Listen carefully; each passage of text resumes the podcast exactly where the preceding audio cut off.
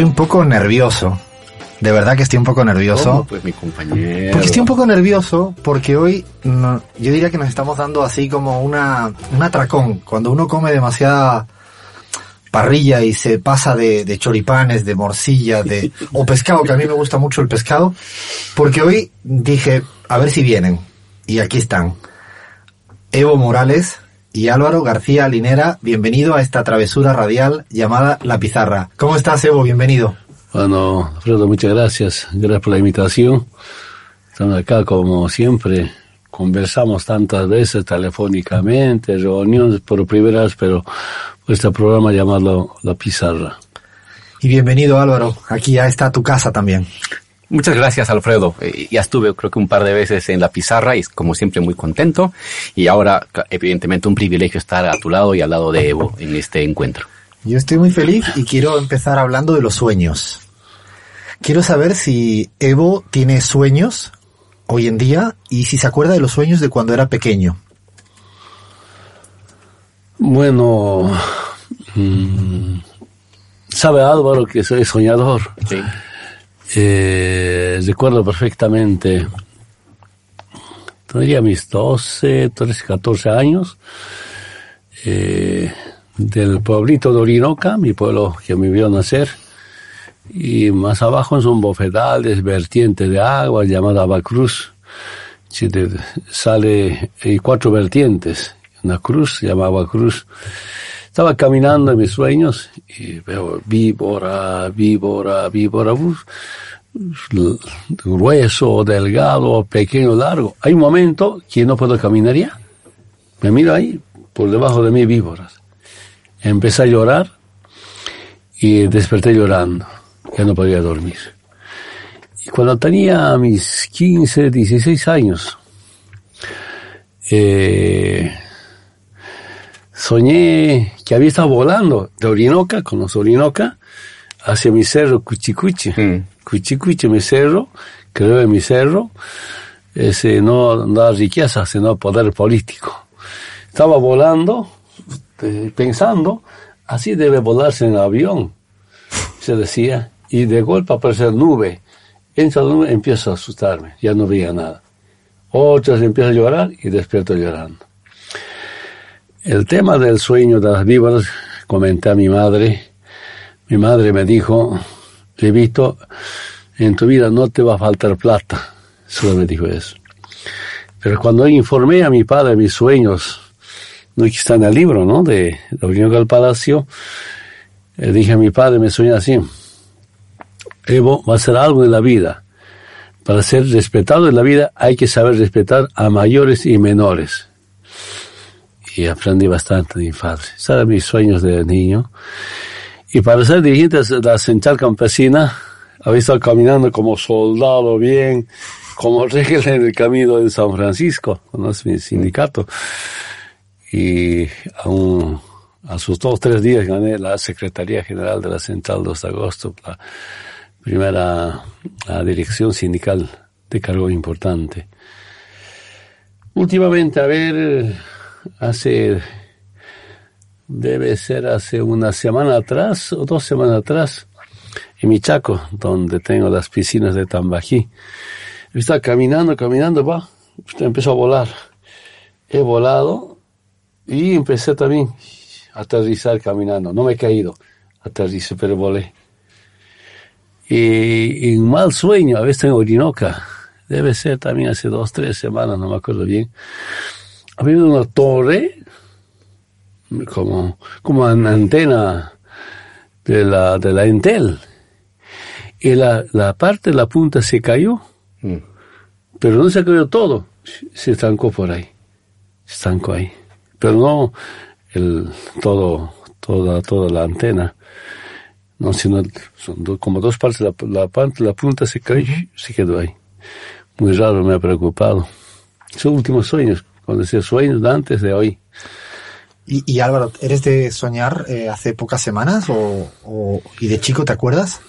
Bueno, y, y doy, continuando con lo que decía Evo, doy fe de que, de la gran capacidad que tiene Evo de soñar y de acordarse, y muy vinculado a cosas que van a suceder y han funcionado. soy un estudioso de los estudios, de los sueños de Evo, y estaba muy atento a cómo él se sentía para enfrentar retos, eh, problemas que había en gestión de gobierno.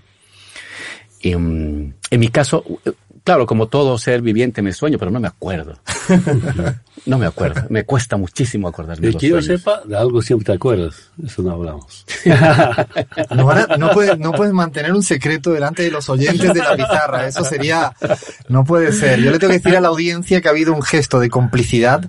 Eh, Evo ha mandado a callar a, a, Álvaro así como si fuera presidente y vicepresidente. Esto no lo diga, ¿no? bueno, quiero, vamos a dejarlo del sueño al lado. Parece que este tema no puedo más. Eh, quiero preguntarle ahora Álvaro, ¿cómo empieza tu día? Ahora, ¿qué es lo primero que haces eh, cuando te despiertas? ¿Eres de mirar el celular, consultar prensa? No, rápidamente a consultar prensa. Me despierto temprano y lo primero que hago es intentar revisar unos ocho periódicos, tanto de Bolivia, América Latina y el mundo, y ya recién, al desayunar y... Antes del desayuno incluso. Sí, antes del desayuno, del desayuno. Evo, ¿tú qué haces cuando te levantas? No digas la hora porque nos, van a, nos vas a, dejar a todos un poco en ridículo. Eh, pero diremos la verdad, no mentimos. Solo la verdad, por favor. sí, cuatro y media, cinco me despierto. Igualmente revisar, titular los periódicos de Bolivia solamente. Y algún amigo no falta, me hace un resumen, las últimas informaciones leo después un poco bañarse, a veces hacer deporte y actividades. Desde el principio. Mm.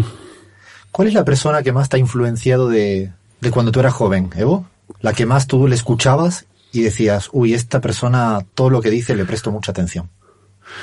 En temas de moral, de ética, disciplina, mis padres. ¿Y qué, qué tu mamá, tu papá, qué, qué, qué cada quien te decía? ¿Qué era lo más importante? Eh, algo interesante en mi familia, la familia Morales en mi comunidad de Isayave y, ahí lo eh, ubicada, el cantón Orinoca, era muy querido, muy respetado. ¿Y sabe qué decían? Los Morales no pegan a su mujer. Y mi madre me decía, a la, a la mujer no se agrede físicamente, no se pega. Y mi papá, bueno, su, su doctrina, ¿no? No se pega a la mujer. La mujer es costilla del hombre. Si pegas a la mujer, tú mismo te estás pegando. Es parte de los valores que me dejó mis padres. Y en, temas políticos, sociales, yo leí de, de, de Jovenzuelo eh, el libro de Fausto Reinaga, La Revolución India, la tesis india, el, partido, el manifiesto del Partido Indio de Bolivia, y también me, me ayudó bastante el libro de Tomitila Chungara, ¿no? Cómo lo han detenido, en la cárcel ha tenido su hijo, le echaron con agua a los militares. Era doloroso conocer ese, yo diría, me ha influido bastante. Ahora, eh, toda la familia, eh, mi profesor, que era mi primo, Gerardo Vilcaima, yo, Evo Saima, su mamá y mi mamá eran hermanas, hermanas, hermanas. Ha sido profesor de geografía cuando estaba en colegio, en Orinoca todavía, hasta primero, segundo medio. Y ahí nos explicaba con mucho cariño. Era militante del Partido Comunista, le evento mucho. Que este año con tema de coronavirus ha fallecido. Mm. Siempre acompañaba con su tarquita, fiestas, actos, no faltaba. Claro, era del aire eh, Collana. Entonces, algunos compañeros, ¿no?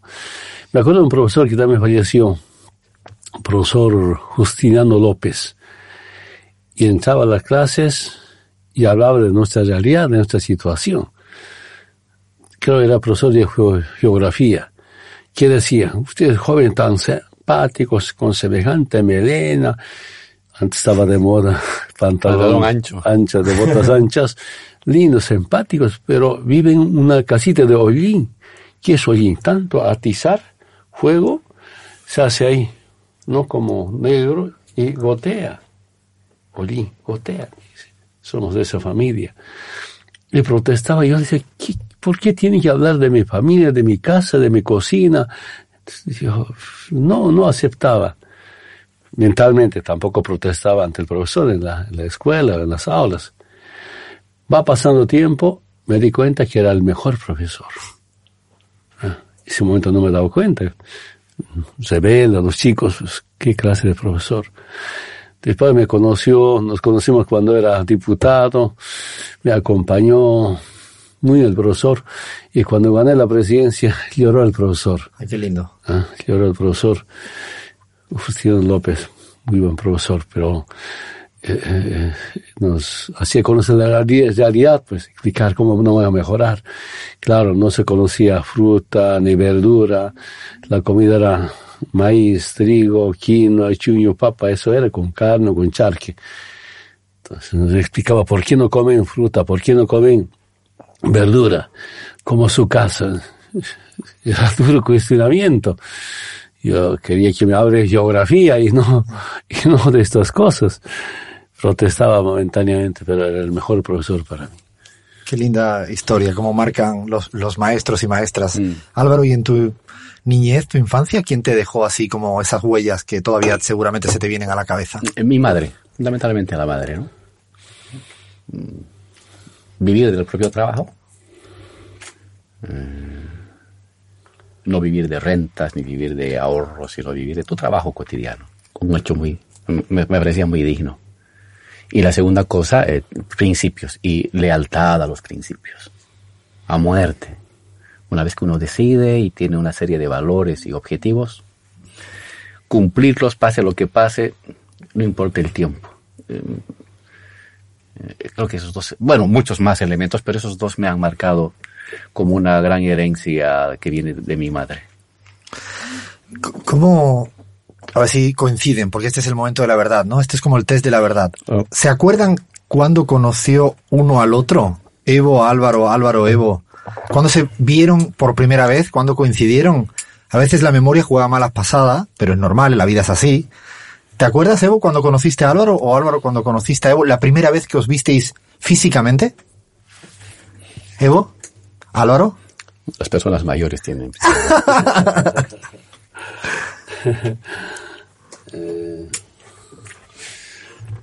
¿Quién será mayor que el pueblo que diga? No, yo creo que aquí ese tema hay que decirle a la audiencia también que yo no lo quiero sacar porque yo tengo muchas más canas que Evo Morales y siempre me dice que soy más viejo que él, pero no, un día lo voy a demostrar que no.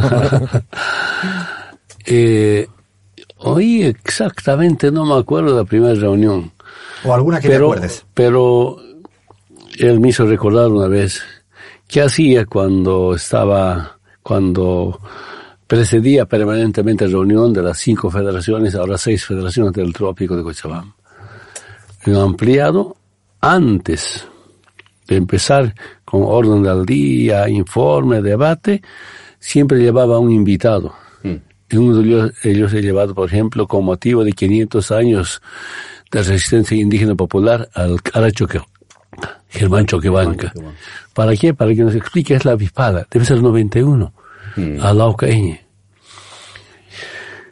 Llegó Choquebanca, Germán Choquebanca explicó la avispada contentos, por prepararnos para festejar o repudiar, eh, rechazar, repasar la historia, refrescar la memoria con motivo del 12 de octubre de 1992.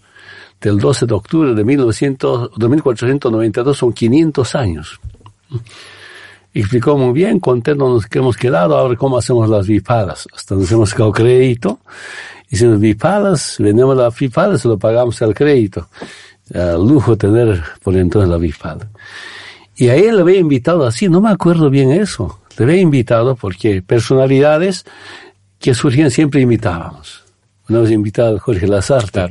Jorge Lazarte, esto era más antiimperialista, ni siquiera como izquierdista hablar ahí delante de las seis federaciones. Claro, también tiene mucha importancia, las seis federaciones siempre nos aceptaban. Y le había invitado ahí y no, no me acuerdo cómo me he contactado, sería el primer encuentro tal vez con, con Álvaro. Claro, después tenía su programa. Poco, televisión, ¿no? Pero no me acuerdo exactamente cuándo nos hemos reunido. Después diputado, creo. Mm, No, no, no me ya en la guerra del agua. Ah, la ¿Te guerra del agua. Álvaro? Bueno, en el caso de Evo, cuando yo militaba en la guerrilla, antes de entrar preso, eh, ya sabíamos de un dirigente carismático, joven, simpático, ni mayor, obviamente, Muy mayor, Sí. de mucha edad. pero mm, que tenía mucha influencia entre el, en el trópico. ¿Qué, te- qué estoy hablando? Del año eh, 85. Desde el 85. 85, 86, ya el liderazgo de Evo despuntaba localmente. Y nosotros que estábamos, teníamos nuestra base eh, en el altiplano, en las comunidades del altiplano, y en las minas, y comenzamos a expandirnos, a tener presencia clandestina en los valles y en el trópico. De hecho, organizamos ahí unos grupos también de entrenamiento armado. Pero sabíamos de Evo, yo no lo logré conocer, pero ya desde el 85, 86 ya nos llegaban los informes de Evo, del liderazgo de Evo. Eh, e- era muy querido y muy carismático y cuando iba a Cochabamba, siempre con gente y, conquistando adhesiones. E- Era, ya era un fenómeno político desde el 86 el Evo. Yo no lo conocí, pero tení- me llegaban los reportes del, del liderazgo de Evo en el- las seis federaciones del trópico. Luego yo entré a la cárcel, estuvimos cinco años y mm, saliendo de la cárcel, él, eh, a través de otro compañero, Óscar Olivera, un dirigente fabril, nos contactamos con Evo porque yo iba a las, a- a- saliendo de la cárcel, iba a las fábricas y ahí eh, llegó la invitación de Evo y que tenían una, un, un hábito muy, muy interesante que era un análisis político previo. Antes de entrar a los temas locales del sindicalismo agrario, un análisis de la situación nacional, de la situación internacional y luego ya al debate concreto. Y me- claro, me invitó Evo mm, a, a una charla, me acuerdo, era un, en ese entonces era un, pues era un gal, no era un galpón, era un, un pedazo de tierra con unas hojas encima, ¿no? No había más, eh, era, Apolo gallinero era. era la, la- claro, muy austero el- la estructura sindical. Y ahí los compañeros, al estilo obrero, con su, todos con su cuaderno y su lápiz, anotando todo. Ese es una, es un hábito muy, muy disciplinado. Y ya lo vi yo en el, lo había visto en las minas, en las, eh, en el mundo obrero, y luego lo volví a ver, nunca en otro lugar más que no sea en las seis federaciones del trópico, todos los dirigentes con su cuaderno anotando. Ahí, ahí lo conocí, di una charla, no me acuerdo bien de qué se trataba. Eso es antes de la guerra del agua, que en la guerra del agua es el año 2000. Este- Esto ha sido el año 98, 99. Y luego ya en la guerra del agua, el año 2000, cuando se expulsa a una, a una empresa extranjera norteamericana, Evo em, llegó con 6.000 compañeros de la Federación del Trópico a ayudar a los vecinos de la ciudad de Cochabamba a enfrentar a la, a la policía y a apoyar el, el bloqueo. Y claro, yo andaba, iba dando vueltas por la ciudad y ahí me lo encontré a Evo con sus guerreros. ¿no? Ocupaba toda la zona de la universidad. Y Heroínas. El heroínas, sí. Claro, era, era, era impactante. Y luego ya comenzamos a vernos más regularmente después de esa, de esa guerra del agua. Pero el primer encuentro, como él dice, en, en la Federación del Trópico, a invitación de él para hacer un análisis de la situación política de Bolivia. Ha pasado tiempo, ha llovido mucha, mucho Pero parece antes de ayer. Mm. Sí, lo te- tengo muy claro la memoria. del momento. Y, y, y verlo, ahorita la imagen que me, se me ha venido es la de él como un comandante, con los seis mil compañeros que habían llegado para ocupar todo un pedazo de la avenida, y él, como siempre, como lo ves, ¿no? Así, agitando, llamando por teléfono, dando instrucciones, ¿no? Se parecía como un, un, un comandante, un líder, ¿no? Muy atento a, la situación. Me impactó. Es, ese encuentro más que el del trópico. El trópico me gustó mucho la cultura del análisis político en una federación campesina que está a 500 kilómetros de la ciudad de La Paz, adentro, en, el, en la Amazonía. Análisis político internacional, análisis político nacional, coyuntura y vamos a lo, a lo local. Y, y fue la imagen de él dirigiendo a la gente para enfrentar la represión. eh, fue una imagen muy potente que hasta el día de hoy está en mi, como si fuera ayer, en mi cabeza. una lección de, de, la formación política en ese tiempo y que todavía es más que válida. Una, una pregunta, Evo, ¿cuál sería la, la mayor virtud que tiene Álvaro? Que no te escuche pues se va a sonrojar, que tape los oídos. No, bueno, primero muy, muy, muy leal. Hemos estado casi 14 años. Eso es como un matrimonio casi, ¿eh? Aunque la derecha por redes, por medios, nos quiso enfrentar, ¿no? Yo me acuerdo perfectamente durante el proceso constituyente, la hermana Silvia Lazarte, la presidenta, me llama telefónicamente llorosa. Cuídate, Álvaro, Álvaro nos va a quitar la presidencia. Sí, a ver, cálmate, Silvia. No, no, no, cada día, cada hora estamos hablando telefónicamente, si estamos juntos.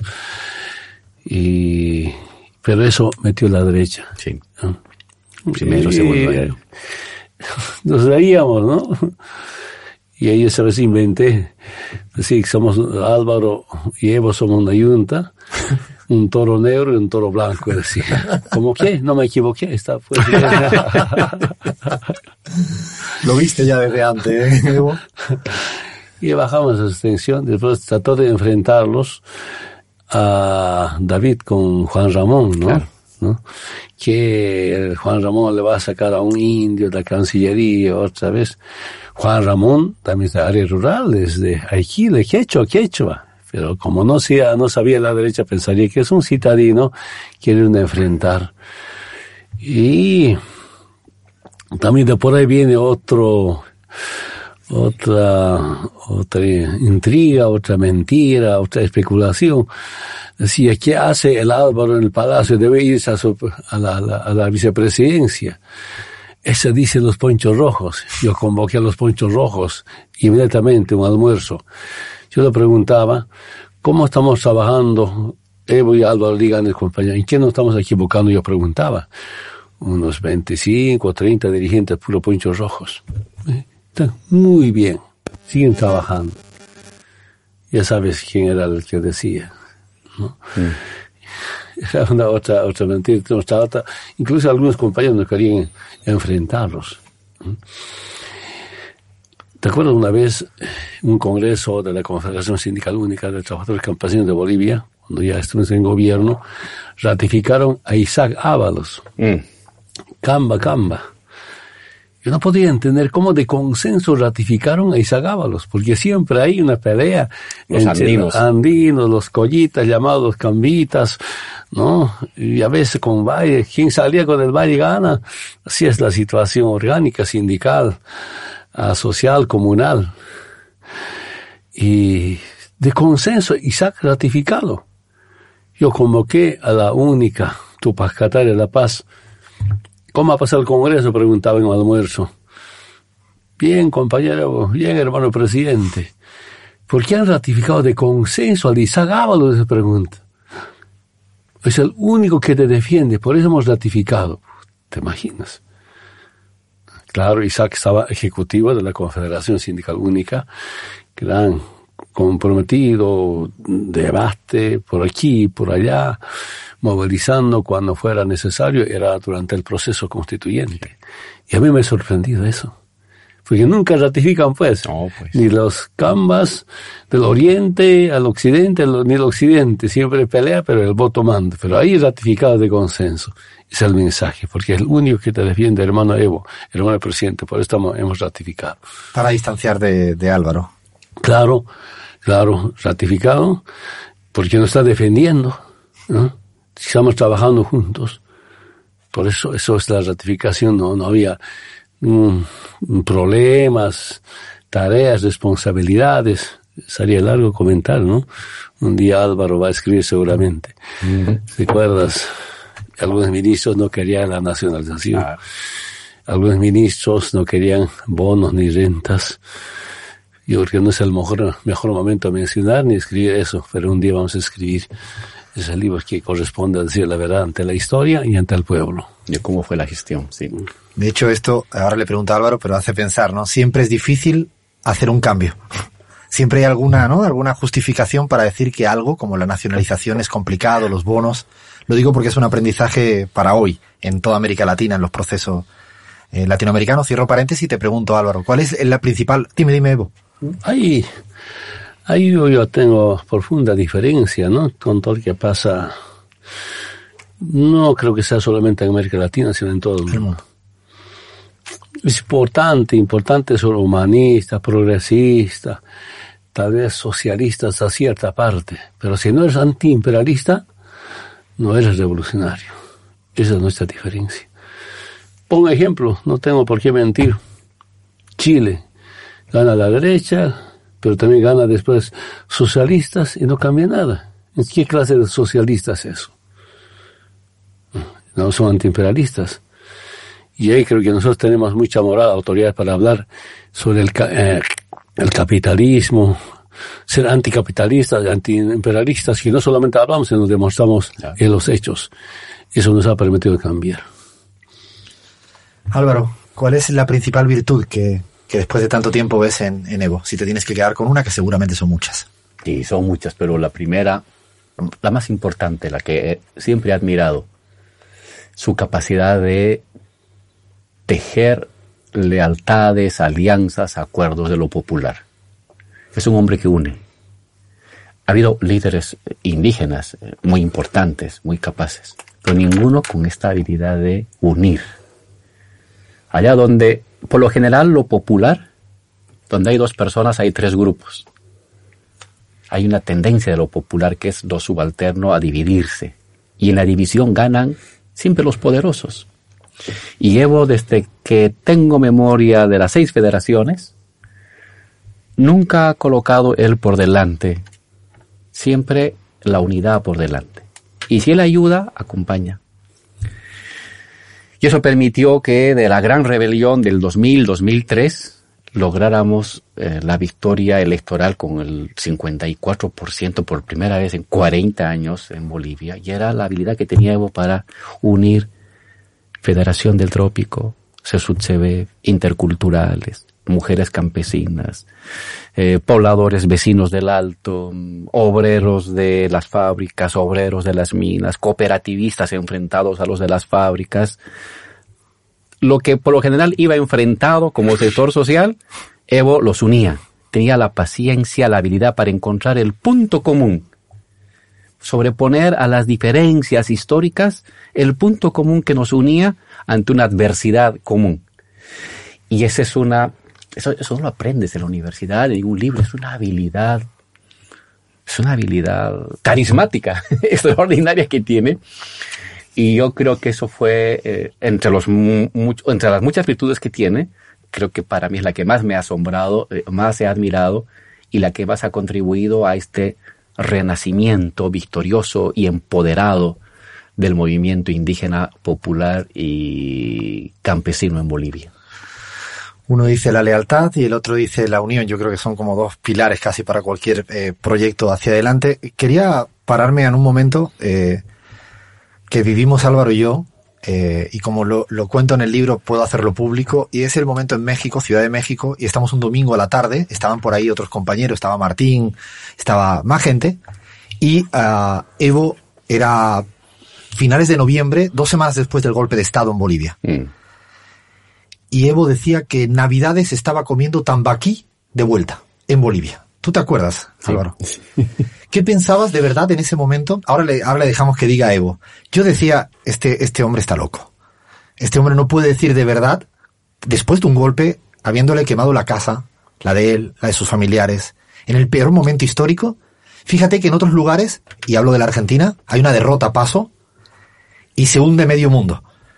Hay una derrota electoral momentánea en cualquier otro lugar y Evo, después del golpe de Estado, a punto de matarlo, con todo lo que pasó, que ya sabe la historia, y Evo decía, yo voy a regresar. Yo te miraba la cara, recuerdo bien, pero explícale a la gente que nos escucha, ¿qué pensabas de verdad? Decía, ¿esto por qué Evo ya estaba poniendo ese horizonte? Bueno, es una característica muy propia de Evo el optimismo histórico. Siempre ha sido así siempre en momentos de mucha adversidad está encontrando la fisura, está encontrando la rendija por donde puede convertir la derrota, el retroceso en ofensiva y en avance. Lo ha hecho en gobierno, lo ha hecho cuando era dirigente sindical y lo sigue siendo hoy y seguramente lo va a seguir haciendo mañana. Forma parte de esa, esa manera impetuosa de, y voluntariosa de, abordar la historia. Y claro, y esos, días habíamos sido duramente golpeados y yo lo miraba con asombro, como siempre veo cuando es demasiado optimista, aunque um, también veía que podía abrirse algo. Siempre había una posibilidad objetiva, material, real, de que ese optimismo de Evo pudiera convertirse en realidad, porque era un momento de lucha abierto. Um, y de hecho, varias veces con Evo en México, que no está en el libro, te lo contamos ahora, eh, planificamos regresarnos. Entre, antes de venirse a Argentina, Evo planificó unas tres veces ir a Bolivia. Y todo dependía de las circunstancias. Y planificó y dimos pasos concretos, prácticos, y cuando eh, estábamos a la espera de la decisión final, veíamos que no era aún conveniente. Porque siempre había esa posibilidad, no solamente voluntad de Evo, sino había análisis. análisis porque había la posibilidad de que podía desencadenarse algo que nos permitiera regresar. Y tú sabes que si él regresaba, yo obviamente tenía que regresar. Yo siempre he sido la, la sombra de Evo, tenía que acompañarlo. Eh, evidentemente intercambiábamos reflexiones para convencernos. Mm, y bueno, Evo ha sido así y, y, qué bien que sea así porque mucho de ese ímpetu ha ayudado también a cambiar las circunstancias para derrotar el golpe de Estado, no al mes, como inicialmente se creía, pero sí a los 12 meses. En el fondo tenía razón histórica. En el fondo tenía razón histórica. Evo, ¿por qué eh, tan pronto estabas ya en tu cabeza el cómo regresar? ¿Cuáles eran tus razones? Porque el resto nos costaba mucho ver a casi todo el mundo y tú ya estabas después de recuperarte rápidamente hubiera sido al mes, hmm. ¿sabes? Porque el ex ministro de la presidencia, el primer ministro de la presidencia del gobierno de facto, Jerez Justiniano, se comunicó con Carlos Romero y dijo, queremos hablar con Evo. Esta movilización solo puede parar Evo. El diálogo debe ser fuera de Bolivia. Yo dije, no, que sea en Bolivia.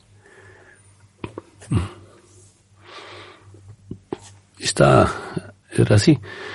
Entonces, a ver, no sé si es importante decir, que ahora diremos de una vez. Cuando estaba en plena batalla, pues, ahí viene el llamado pacificación, pacificación como un instrumento de reconocimiento, de legalización de un gobierno de facto. Mm. Primera reunión, Juan Carlos Barache con, la, con, el, con el gobierno de facto. Después de la reunión, con la Áñez y compañía sale diciendo un gobierno de transición. A sus dos o tres días empieza la negociación con pacto de unidad. Ahí, ahí derrumbaron la derrota de la, de la derecha de los golpistas. Ese ha sido. Y claro, eh, mm, Mm, yo me acuerdo que como planificamos retornar, porque en algún momento yo incluso he tuiteado, creo, decía, ¿dónde soy útil? Mm. ¿De asilado o encarcelado en Bolivia?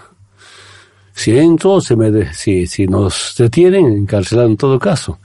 Yo decía, lo peor, encarcelado sirvo más que asilado. Y saludo este viaje no ha sido tan reservado, ¿no? A Cuba.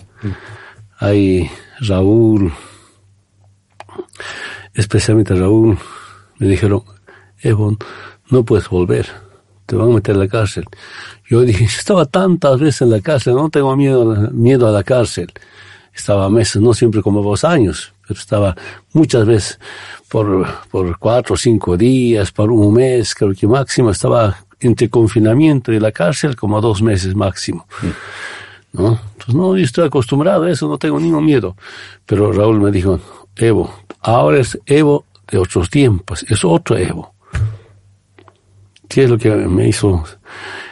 ¿Con quién me ha convencido Raúl? Me dijo, si te meten a la cárcel, te van a envenenar o van a crear una revuelta de los carcelarios y ahí te van a matar. Pues objetivo totalmente incomunicado. Entonces, y otra vez un poquito reflexiono a lo que mis padres me recomendaban. A personas mayores hay que escucharlo y hacer caso. Entonces ya me quedé y ahí se acabó el retorno. A, a tercera semana, a cuarta semana Claro. mm, de, de, de, de nuestra presencia en México. Sea, con Raúl Castro en Cuba fue como, ¿no? La, la, la última. bastante, que, que es otro asunto. Hay, hay una pregunta que, que es- yo creo que todo el mundo se hace. Estamos en la pizarra, en esta travesura radial, en AM750 en la Argentina, en Radio Pichincho Universal en el Ecuador, en la Patria Nueva en Bolivia y la última hora en España, hablando con... Sí, sí, escuchen en serio. Está aquí delante mía Álvaro García Linera, Evo Morales. Hoy estamos de atracón. Mañana vamos a tener un chaki o chuchaki que dicen en un país o en otro. Resaca de esta, de esta conversación. Eh, un momento clave para mí y creo que para mucha gente fue el momento en el cual salís del avión de, bueno, de, de Paraguay hasta México ya con el avión mexicano. Eh, en ese trayecto fueron, no sé, ocho horas. ¿Os habláis? ¿Dormís? ¿Coméis? ¿Lloráis? ¿Qué, qué se impuso? ¿O mucho silencio? No sé, Álvaro, en ese periodo, ese, o, o Evo, ¿quieres arrancar tú? ¿Qué, qué ese rato de avión de esas siete, ocho horas históricas? ¿Qué, qué hacéis? ¿Qué duermes? Eh, no, ¿No eres posible dormir? ¿Lloras? ¿Hablas con Álvaro? ¿Qué haces? Eh, lloraron, ¿no? Aunque el momento que poquito me asusta ha sido cuando por fin, de tantos intentos de ingreso del avión a la, a la pista de Chimoré, las diez y media, diez y cuarto, nueve y media creo era, llegó, subimos, carreteamos la, la, la pista, la punta de la pista para levantar, creo que casi media, media hora no levantaron. Bueno, preguntamos qué estaba pasando y ya no teníamos permiso de salida. Ese momento fue, no, ahora qué hacemos. Tampoco vamos a llorar, ¿no? ¿Qué hacemos ahora? Y empieza a carretear nuevamente a la terminal comercial, ¿no? Del aeropuerto. Ese ha sido un momento, ¿no? Porque ¿qué hacíamos? Yo inmediatamente agarraba el teléfono, llamar a los dirigentes que vuelvan los compañeros. No nos están dejando salir. Estamos retirándose más de 10.000 compañeros, retornar nuevamente a la pista, al aeropuerto. Y después subimos, levantamos, bueno, yo me había dormido. Me dijeron que estamos en Paraguay y yo seguía durmiendo. El embajador, el embajador estaba esperando, dice, el paraguayo estaba durmiendo. Inventan discos que han cargado maletines. No se inventan. Creo que estaba bajado tú, yo, yo durmiendo. Ya me cansé durmiendo, ya no sé dónde, al día siguiente despertamos ya controlando a qué hora podemos llegar. Sí ha sido, me recuerdo. Y Álvaro, tú en el avión, en ese, en ese trayecto, ¿qué, qué hacías? Estuve despierto hasta poco tarde, pensando. también tenía preocupación por la situación de mi hija y de mi esposa.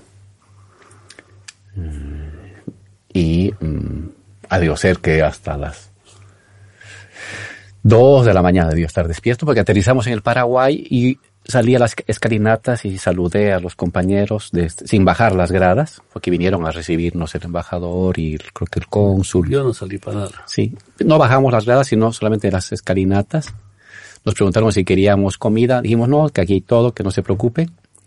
Levantó vuelo del Paraguay y debió estar despierto una hora más y luego dormí. Y despertamos muy temprano, cuando ya estábamos en el mar, creo que sí. la altura del mar, y ya la pantalla te mostraba por dónde estaba saliendo ya del espacio, del, del espacio aéreo de Colombia. ¿m? Porque pasamos entre, ah no, entre Perú y Ecuador hemos Sí. pasado, sin autorización ni del Perú ni del, ni del Ecuador.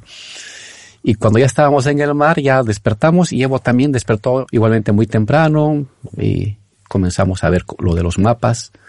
Y ya cuando el piloto nos dijo oh, que estábamos en, en áreas, en territorio que no le pertenecía ni al Perú ni al Paraguay, más tranquilos, pero al Perú ni, ni, ni Ecuador. Ecuador.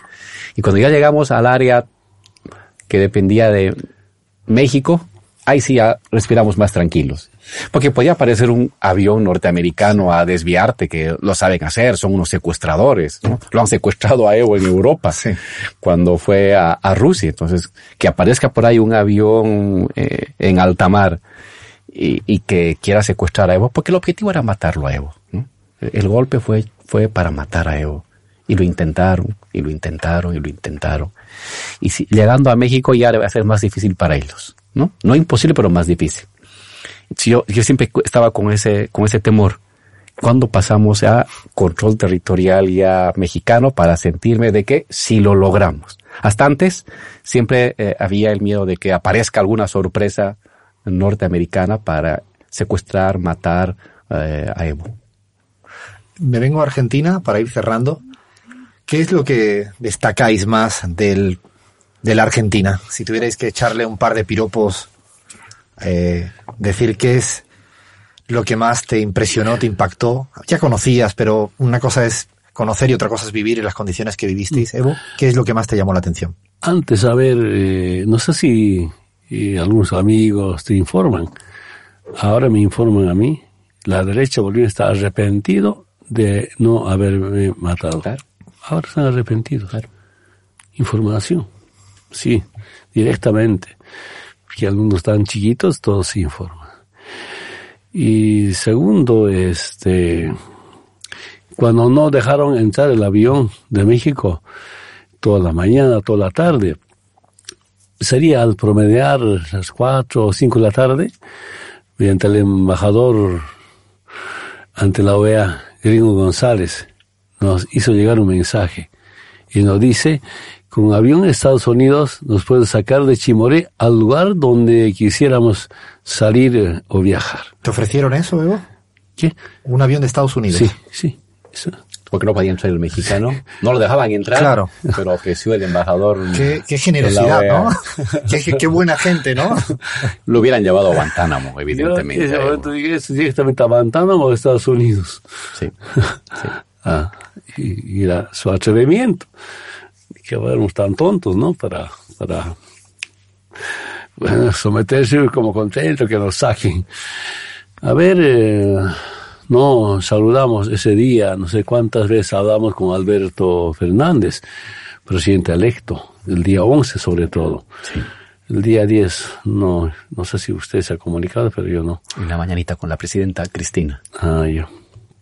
El domingo a la mañana. El domingo a la mañana. Ah, sí. Y bueno, el día 11 hablamos varias veces con varios presidentes, expresidentes. Eh, eh, la tarea es, ¿qué podemos hacer para salir? ¿No? Decían ellos, ¿qué podían? Entonces, ¿cómo sea salir? Era el plan. ¿no? Y la gran ventaja, yo digo, es, son los 10.000 compañeros concentrados. Si no era esa gente concentrado, no salíamos. Porque mira, a las cinco y media, seis de la tarde, del cuartel de la Fuerza Especial de Lucha contra el Narcotráfico, salió una movilidad. Atrevidamente, viendo que hay tanta gente concentrada, civiles, los policías, bien armados con gases y 50 mil dólares. Y se dirigían hacia donde estuvimos.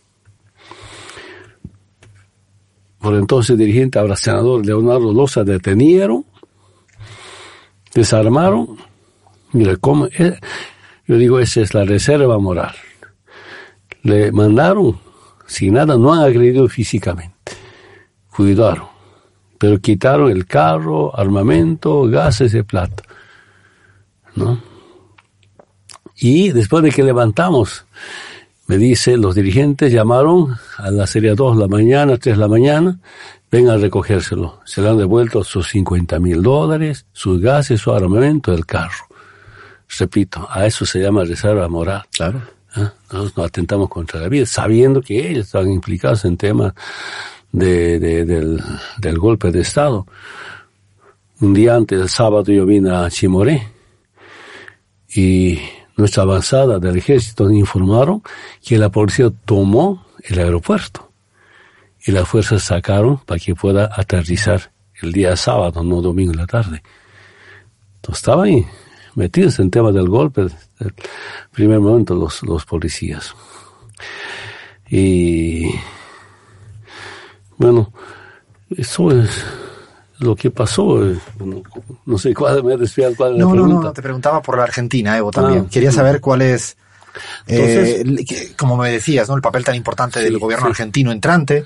Y cuando llegas acá, ¿cuál es eh, después de todo el tiempo aquí, Evo, si tuvieras que decir dos, tres cosas que dice, uy, esto, esto no me lo esperaba. Sí, yo escuché por la prensa, por ejemplo, nos invitaba a la posesión, pero tampoco podíamos estar, entiendo perfectamente. Y una vez toma posición, compañero, hermano, presidente Alberto Fernández, Cristina Fernández, vicepresidenta, ya planificamos el retorno rápidamente.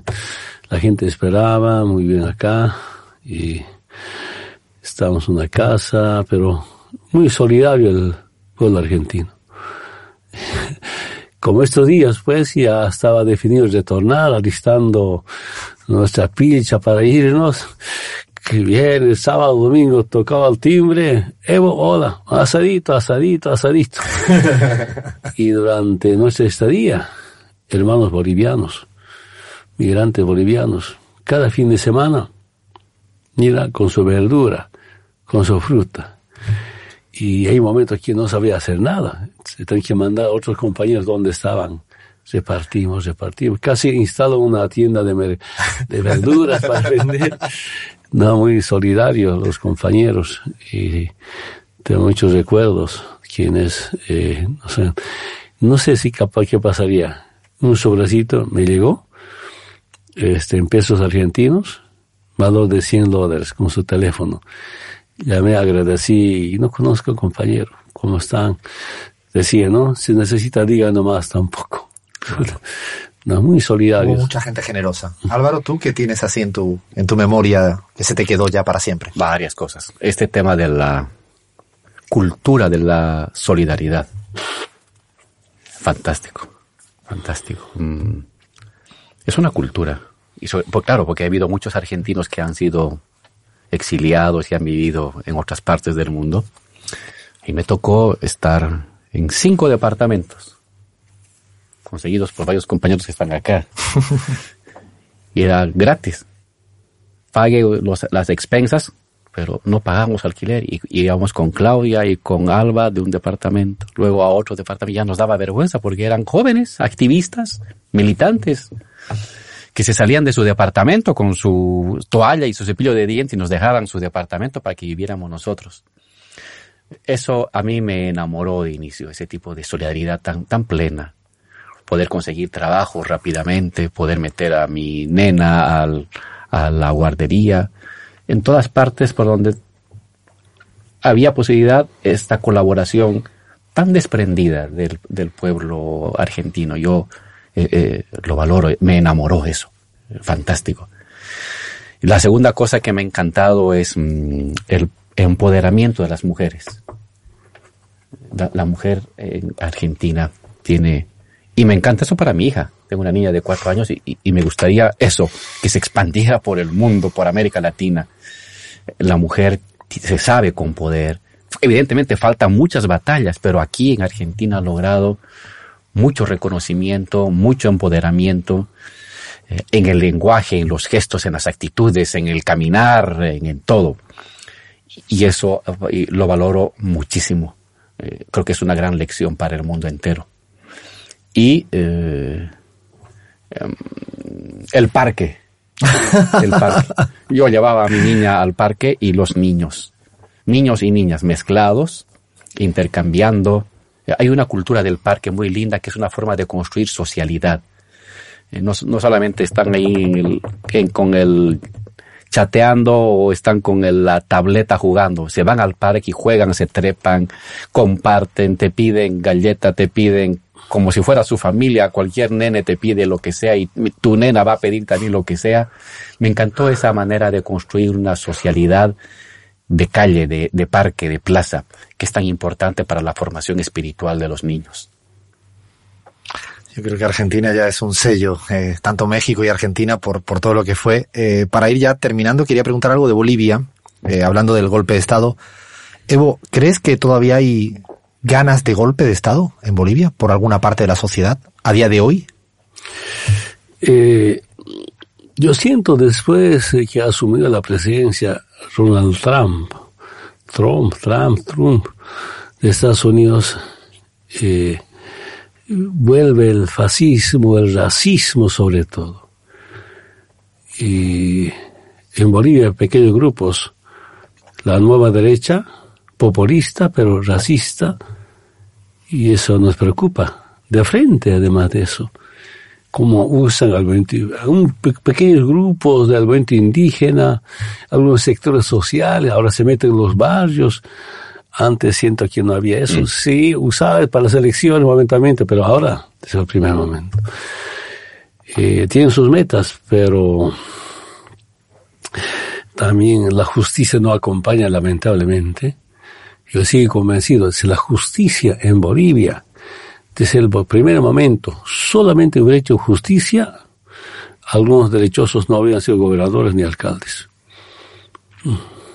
Invitar la reacción de la justicia boliviana.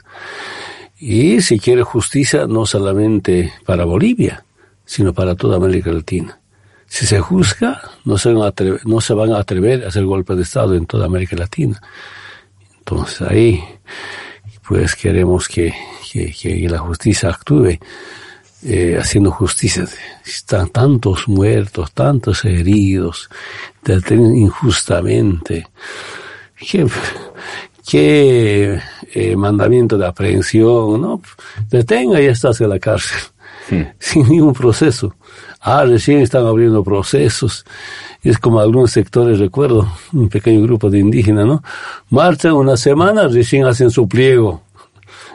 Era parecido, ¿no? Detienen, recién empiezan a procesar. Sí. Álvaro, ¿crees que hay todavía ese magma, eh, al menos parcial, de ganas de golpe de Estado en Bolivia? Y no solamente en Bolivia, en el continente y en el mundo. Creo que esa es la nueva realidad. Hay una derecha radicalizada, un pedazo de la derecha, no, ya no marginal, sino creciente, que la, eh, tiene una mirada instrumental de la democracia. Si la democracia le sirve para ganar, bien. Pero si la democracia no le permite ganar, está dispuesta a quemarla, a prenderle fuego. ¿Lo ha hecho en Bolivia? Casi lo hace en Estados Unidos, una de las democracias más antiguas y sólidas del mundo, casi destruyen su Capitolio y con la gente y sus diputados ahí adentro. Y hasta el día de hoy Trump sigue hablando de que ha habido fraude. La, consigna y la bandera de fraude es la nueva consigna de una derecha perdedora electoralmente que bajo el pretexto de que ha habido fraude puede usar la violencia, las armas y en el caso de Bolivia el asesinato, la masacre para eh, preservar y defender sus intereses. Entonces, esto ha pasado, lo que ha pasado en Bolivia no es una excepcionalidad mundial, es una tendencia que puede mundial, foco Estados Unidos, foco Bolivia, cercano Brasil. Bolsonaro anda amenazando con que no va a reconocer las elecciones del año que viene si es que no hay un control electoral mejorado a como él quiere. Y creo que esa, esa derecha eh, antidemocrática está incubada en otros lugares del mundo. Algunas veces más marginal, otras no tanto, pero está ahí. Ha entrado al siglo XXI en su segunda década una derecha golpista y hay que estar como atento, no confiarse. Nosotros estábamos confiadísimos con Evo habíamos unificado a los sectores populares, habíamos dado paso a los sectores empresariales, habíamos dignificado a policías, habíamos dignificado a militares. Y resulta que un día para el otro, policías y militares dignificados y sectores empresariales pequeños que habían hecho negocios en nuestro proceso de cambio, se vuelven golpistas. Ojo con el golpismo, no, no ha desaparecido, el golpismo ha renacido de otra manera. El golpe no solamente es de carácter militar, un golpe congresal o un golpe judicial. Mm. Esa es la otra novedad, ¿no? Eh, y hay que tomar en cuenta esa situación. De hecho, lo intentaron contigo, sacando miles de causas judiciales con, con Álvaro, y hoy en día es, es el, el, el IOU permanente en la región. Eh, para ir a, acabando, así una cuestión más, más personal, ¿extrañas algo, Álvaro, de cuando eras vicepresidente o dicho de otra manera, en positivo? ¿Qué haces ahora que no podías hacer cuando eras vice? Ser vicepresidente de, mi patria ha sido un privilegio histórico y, me siento muy agradecido por la confianza de Evo y por la confianza del pueblo boliviano con el voto. Pero la verdad, la verdad es que estoy haciendo ahora lo que quería hacer hace cinco años atrás. ¿Cómo qué, Álvaro? Eh, formar gente formar gente, formar a la futura generación que tiene que empujar, dirigir y liderizar la segunda oleada del, proceso de cambio continental, mundial y boliviano. Ahí me siento más cómodo. ¿no? Quería hacerlo hace cinco años, lo sabe Evo. Eh, y por supuesto también escribir lo que hemos hecho y, y, este, y dar clases, pero en particular ayudar a formar desde abajo. Yo vengo de abajo, yo soy un guerrillero que, que peleó desde abajo, desde, desde las comunidades y desde los barrios. Y a encontrar ahí a la, a la masa crítica juvenil que va a participar desde la comunidad, desde el sindicato, desde el barrio, en las futuras luchas que tienen que dar un salto cualitativo en nuestro proceso histórico de transformación, de justicia social. Entonces, mmm, quiero hacer eso y ahora estoy haciendo lo que quería hacer desde hace cinco años atrás. Evo, ¿tú qué extrañas o al revés? ¿Qué haces ahora que antes no podías hacer? Eh, a ver, antes, eh, yo creo que hemos batido récord en todo. Mm. Hasta la permanencia. ¿Superaste a Santa Cruz? Sí, totalmente. Y lo más importante que el Álvaro ha sido un compañero y no un cliente.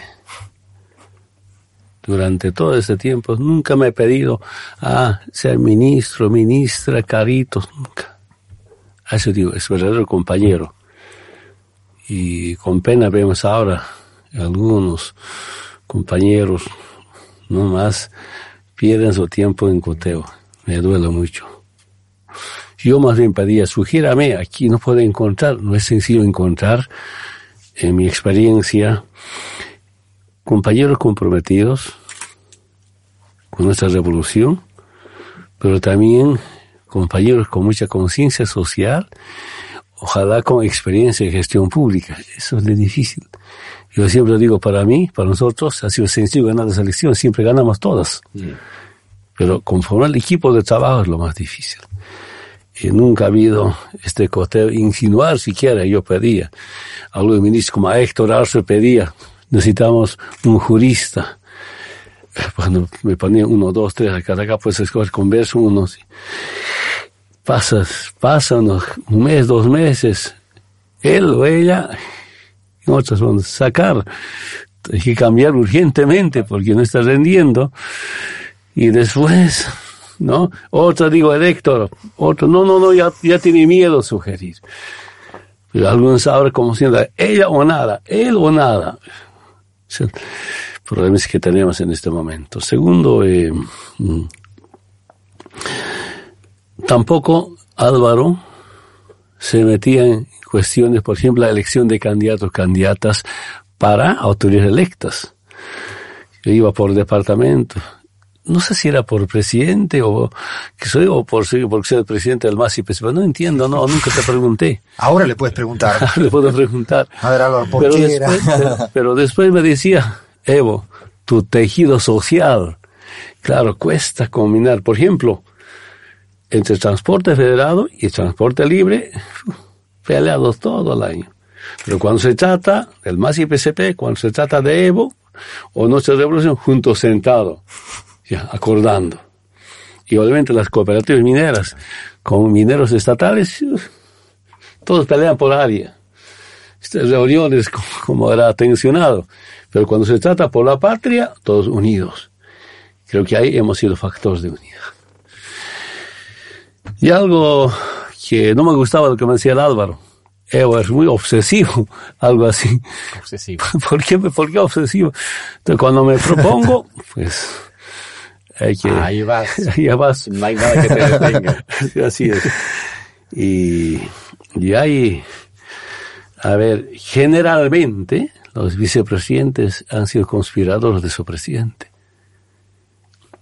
Hablemos solamente del 64. Mm.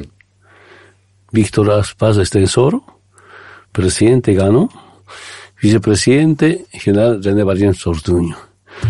Yo leí un reportaje, bueno, usted siempre lee debe estar, debe estar en mayor información. La embajada de Estados Unidos ha dicho Víctor Paz Estensoro que si no elegían un vicepresidente militar, los militares iban a dar golpe de Estado. Y Víctor Paz Estensoro, el año 1964, la eligió a vicepresidenta René Valencia Ortuño de la Fuerza Aérea Boliviana. 6 de, 6 de agosto juran, ah, no juran, ¿no? Así juraban, ¿no? Pero no me equivoco. Y, y, y, el 4 o 5 de, de noviembre, noviembre del mismo año, su vicepresidente da golpe de Estado. Después, recién 85 recuperamos la 83, 4 recuperamos la democracia. 82. 82. Jaime Paz Zamora, su vicepresidente, de Nancy Suazo, conspirador, negociando. Que yo sepa, espero no equivocarme, Mir nació como guerrilleros para tumbar a la dictadura de Banzer. Y finalmente gobierna como Banzer. Esa es la clase política de la derecha en Bolivia. Tuto, otro conspirador. Yo escuché en Panamericana decía, la primera dama y la esposa del vicepresidente están cocinando, preparando almuerzo en el palacio para que el presidente y vicepresidente puedan hablarse. Si no se hablaba presidente y vicepresidente. Teníamos unos trabajadores, ¿no? Uh, en, en Palacio Quemado, en la residencia, y a viejitos. A mí me contó claro. barbaridades. La pelea era por plata. La esposa de Banzer cada fin de semana iba a cada departamento y volvía con maletas de plata. Y eh, los que trabajan nos contó así la verdad fue interesante. Sí. ¿no? Álvaro, ¿te había y, dicho tantos piropos eh, antes o no? No. Es la primera vez así que te lo dice así al aire, ¿no? Que eres tan y, leal, ¿no? Y, y, y, claro, la esposa del vicepresidente seguramente no hacía nada y era pelea entre ellos. Mm. Y el Carlos Mesa. Carlos de Mesa. Nuestro conspirador su presidente. Entonces. ¿Me dejas que te diga algo, Evo? Perdona. No solo es virtud de Álvaro, y esta es una opinión personal que voy a decir solo esa, sino también es virtud tuya por generar tanta confianza en el número dos. O sea, son dos cosas. Una cosa es la virtud de, de él saber su rol en la historia, pero creo que tú siempre supiste darle también ese espacio tan importante que tenía Álvaro, ¿no? Creo que es un ida y vuelta, ¿no? No sé, eso es un poco una lectura que a veces no es fácil también, de que un presidente te dejó tanto espacio, ¿no, Álvaro? Tacaré, sí, para terminar. Sí. El tema es, hay que enamorarse de la patria y no de la plata. y ten, tenemos moral para hablar eso. Cuando era diputado ganaba 25 mil bolivianos. Y bajaba 15 mil bolivianos. Y tú puedes contar, ¿a cuánto quería bajar el sueldo del presidente? mil quería bajar. Sí. Así que no, no hemos hecho, no hemos hecho política por plata, sino por la patria. Esa es una de las, eh, no sé si un compromiso que teníamos. Solo quiero decir. De, de hecho, Evo, en, en México. Bolivia, en Bolivia, en este momento ando con un carro prestado. Claro. Y para mejorar mi casita o invertir en tambaquí. El tambaquí es un pescado muy rico, le vamos a hacer publicidad, ¿no? Otro día. y tuve que acudir al préstamo, me presté 80 mil dólares, mi casita, una parte invirtiendo. Eh, y yo voy a volver al trópico, ya estoy en trópico, me voy a quedar allá, porque vengo de ahí yo, yo se, gozo de libertad y tierra libertad. Cuando uno tierra, pues trabajar las 24 horas, como también puedes jugar, pues, puedes bailar. Es, es, es, un gran deseo. Solamente quería aclarar. De, de, hecho, quiero decir algo en la línea de lo que dice Evo. Eh, en México, ese mismo domingo del que hablábamos antes, los dos se preguntaban si tenían plata en el bolsillo. No tenían plata en el bolsillo. Yo recuerdo muy bien y lo cuento acá en el, en el libro, porque Evo le pregunta a Álvaro, Álvaro, ¿tienes algo de plata en el bolsillo? Y Álvaro lo mira como diciendo, no, que no tenemos nada. La gente imaginaba que teníais maletines llenos de nada, ¿no? De, qué, qué diferente, ¿no? Álvaro, todo, en ese sentido, en el término también de la honestidad, ¿no? Es que una, esa es una de las virtudes que la gente supo hallar en Evo desde el principio. Un dirigente honesto un dirigente que dice la verdad, que no puede mentir, no anda con dobleces, ni por diplomacia, ni por nada. Dice lo que es. Y eso le gusta a la gente. ¿no? no está calculando el lenguaje para hacerte sentir bien o mal. Lo que piensa te lo dice y asume las consecuencias. Y la gente lo capta. Es decir, es un hombre sincero. Y lo segundo, es un hombre muy trabajador.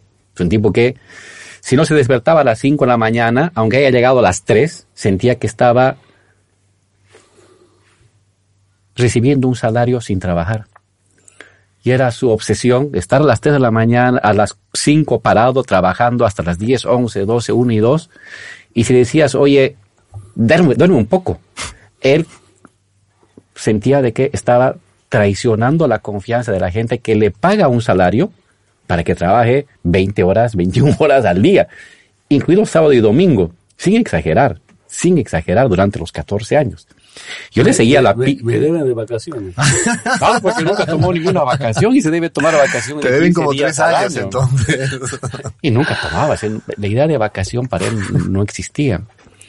Y evidentemente el tema de eh, la honestidad. Es un hombre que vive de su trabajo. Lo que tiene, lo paga, vive eh, trabajando. Si ha tenido un premio, lo ha gastado. Rinde cuentas ante la población. Jamás ha sido un hombre de negocios. Por lo general, en los gobiernos de derecha entran para hacer negocios, para para hacer negocios de las empresas de sus familiares, para juntar dinero, para llevar su dinero a los países fiscales. Evo Morales, al igual que Álvaro García. La plata que tienen es la que recibía de su salario. Y luego, si no había salario, no tenían plata, tenían deuda. Y este, ese, ese es el Evo que yo he conocido desde que era dirigente sindical, un hombre plomada, de una honestidad a muerte. Eh, y el dinero público como dinero sagrado. Y eso es lo que le enseñaba a la gente. El dinero que es del Estado es un dinero sagrado. Dinero que no se puede ni arañar 10 centavos, ni malgastar 5 centavos, porque no le pertenece a uno, le pertenece al pueblo. Así fue los 14 años, así se comportó y ahora así lo tenemos. A un hombre que ahora está planificando su futuro trabajando. ¿De qué va a vivir Evo? Trabajando, no le queda de otra. Ver la manera en que cómo vende tambaquí. Tambaquí es un pescado que se da, ¿eh? que se da en el, en el trópico, es riquísimo, de un sabor extraordinario, pues va a vivir produciendo pescado y vendiendo ese pescado y eso le va a permitir que viajar, dar conferencias, ir a un departamento, reunirse con los líderes políticos y sindicales. Esa ha sido su vida. Y así lo vamos a ver siempre a Evo. Podemos hacer de broma, inversores del mundo vayan a buscar tambaquí a la zona de la región. Ahora sí que para terminar, ya no estamos, estamos sin fuera de tiempo, os pido una palabra, y esto siempre nos gusta terminar así, una palabra solo, por cada palabra que yo os diga. Empezamos así un, un tic-tac rápido. Empiezo con Alberto Fernández.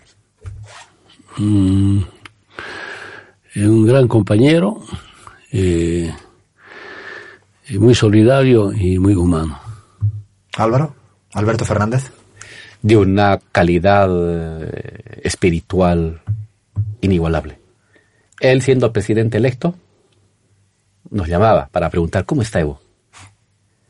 Tú mandas a un secretario o, al- o a tu ayudante. No, él llamaba en el trópico, estábamos ahí adentro, en la selva, al fondo, y Evo en persona, eh, presidente Fernández llamaba para preguntar cómo está Evo.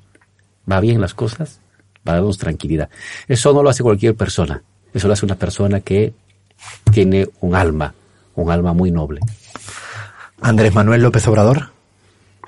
O otro compañero, creo por una cuestión histórica, cultural, siempre eh, México eh, dio al siglo a los políticos de izquierda, no solamente de América Latina, sino del mundo. Pero primera vez yo tuve casi dos horas de reunión, me ha sorprendido con sus programas sociales, bien querido, está eh, políticamente bien, eh, eh, con buena imagen.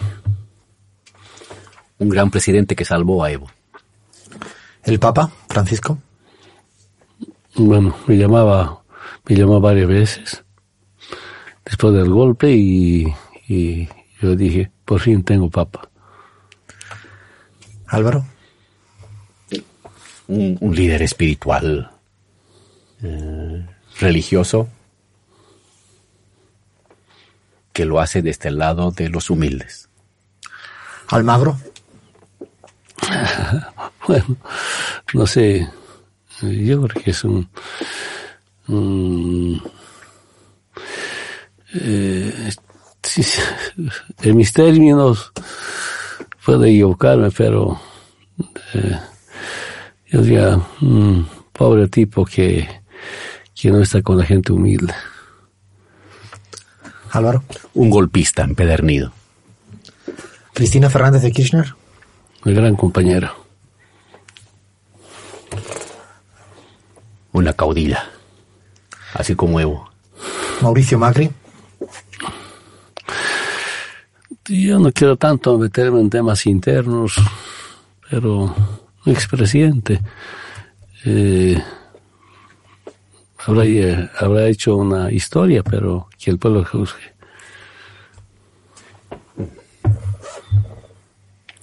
No entiendo cómo pudo mandar armas y gases a mi patria en vez de mandar comida o, o, o vendas para ayudar a los heridos. Luis Arce. Buen compañero, nuestra gestión buen técnico, experto para cuidar la plata. Sí, nuestro presidente, nuestro presidente que ha ayudado a, a rescatar la democracia del enfrentando al golpe de Estado. Y ahora déjame, Evo, escrita o dicha una palabra en el programa nuestro La Pizarra. ¿Qué palabra dejarías escrita para siempre en nuestro programa de radio, La Pizarra? Que te guste, que signifique mucho. Una palabra. Bueno, una, una charla muy amena. Alfredo, otro gran articulador. No, eso quítenlo, eso córtenlo. Eso. El libro muestra eso. Ese libro, y hago propaganda, pero real. Ese libro parece una historia fantástica de, de, de, de política internacional. Es real. Y tú lo puedes relatar, has tenido la virtud de relatar, porque, has porque tú estabas en contacto con todos los actores importantes de eso. No eso es muy difícil. Los historiadores lo hacen estudiando décadas, archivos, pero tú eras la historia viviente que articulaba tantas corrientes, pensamientos, solidaridades, amistades, lealtades. Y eso está en el libro. Y un poco el libro expresa un poco lo que tú eres y eso quiero que quede en pizarra. Alfredo, otro gran articulador continental de eh, solidaridades, de luchas y de esperanzas. Ahora ya me puse sonrojado, así, pero muy sonrojado, al revés. Gracias, yo creo que solo fui telefonista y de pegamento de, de, de mucha gente que creo que todo el mundo quería, mucha gente quería salvar la vida de Evo y salvar la vida del proceso, de Álvaro, de Gaby. Mil gracias, Evo, Álvaro, por estar este ratito acá en esta locura radial llamada La Pizarra en los estudios de, de AM750 en Buenos Aires, en la Argentina. Gracias, Evo. No, muchas gracias. Gracias, muchas Álvaro. gracias, muchas gracias. Alfredo. Gracias.